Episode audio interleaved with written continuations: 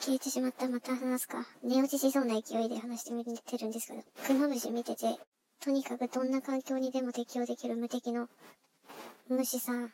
どんなに寒かろうが、どんなに暑かろうが、どれだけ水不足に悩まされようが、どれだけ放射線浴びようが、空気なくなって真空になってようが、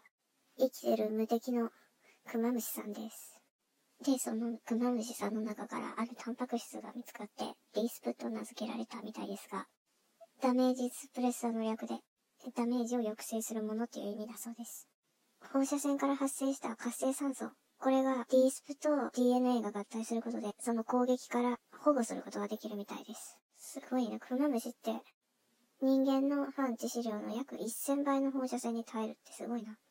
で、今この D スプのタンパク質を人体に利用しようという流れ。宇宙飛行士さんにまずは使ってもらおうっていう案が出てるそうです。クマムシさんの無敵のタンパク質をちょっと使わせてもらって人体の中に。それで宇宙で活動する人たちに、ま、放射能で被爆されないように、ちょっと超人化してもらおうっていう。ただ、調整など、きちんと調整可能な、適用可能な状態に持っていくまではまだ20年ぐらいかかると言われているみたい。で人間で OK になるんだったら他の動物でもいけるやろうっていう。クマムシから繋がる技術開発にも期待。クマムシ30年ご飯食べなくても生きられるってすごいな。人間も食べなくても生きられるようになるのかな。ククマムシさんの写真を見ると、なんか掛け布団みたい。で口の部分とか、掃除機の、掃除機の吸い上げるとこみたいな、吸引口みたい。え、可愛らしいなって。アマゾンでぬいぐるみになって販売されてました。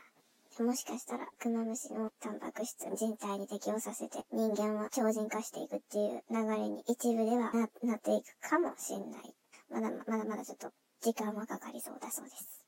いや、本当に寝落ちしたみたいで。夕方になった。何の話だったクマムシの話してました。エピジェネティクスっていう電子組み換え技術を使って、人体にクマムシのタンパク質入れて、環境適応能力を高めましょうみたいな記事だったから、高められるかもしれないみたいな記事だったから、もうなんか、インフルエンザの予防注射するよりクマムシ入れといた方が強くなるんじゃないかなって、本当に。クマムシの耐性の強さって、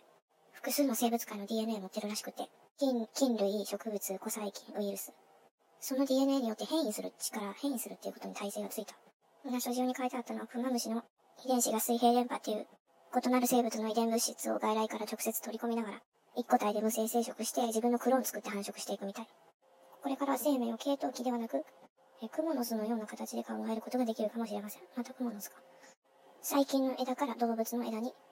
遺伝物質が渡っているって書いています。